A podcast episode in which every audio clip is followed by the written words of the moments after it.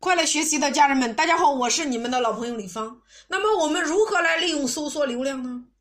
那我们都知道，顾客如果是搜索进店的，那说明了一个点，就是他购买的意识非常强。如果这个时候你店铺的总体评分比较好，你的菜品价格比较优惠，你的菜品图片比较诱人，那顾客的下单几率就会很大。所以说，我们要保证顾客能搜到我们店铺我们的主营产品。你首先店铺名称你要加主营产品、主营菜品的名称，那你的菜品名称要符合顾客的搜索习惯。如果你的菜品名称有不同的叫法，你可以在后边加果号。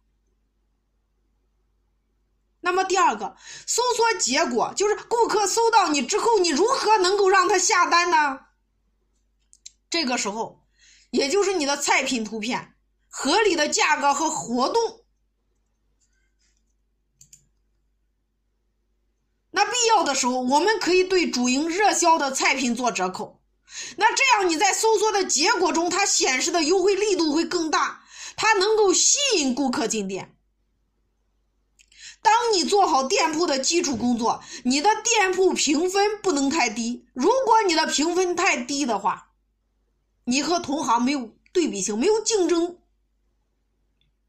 你的主营菜品销量也不能太低。我们都知道，美团和饿了么，它的位置就是说有个推荐商家列表和类目列表的位置，这两个地方进行投放，二十五个位置。那具体的展示位置可能有所不同，但是推广位置占比大概在三分之一左右。那也这就是成了平台除了扣点之外，它的获利点。那系统会根据商家的推广出价和店铺的整体的质量进行排序，也就是这二十五个位置，那影响店铺综合质量的因素有第一个。你店铺的图片，第二个起送价格，第三个配送费，第四个进店转换率，第四个下单转换率，第四个好评率。这几点如果你做好了，你的店铺综合质量评分达到它的要求，那么你才有可能会进到这个位置上。那你获得推广位置的店铺 logo 的左下方有广告两个字你一看就能看到。那用户通过这个广告点击进入店铺的话，你才会产生计费。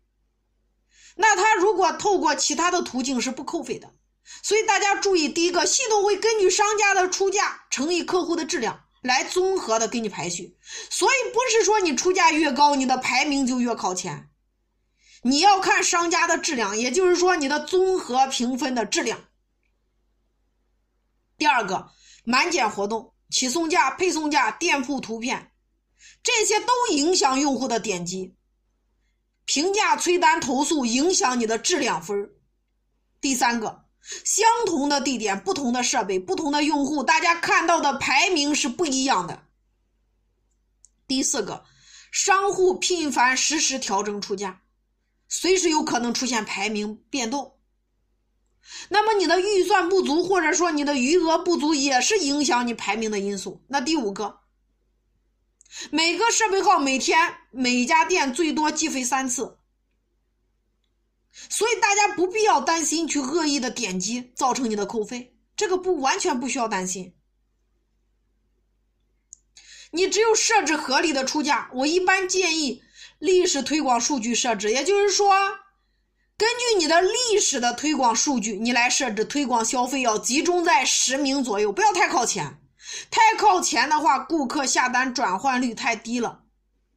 太靠后的话，你曝光量太少，十名左右就可以了。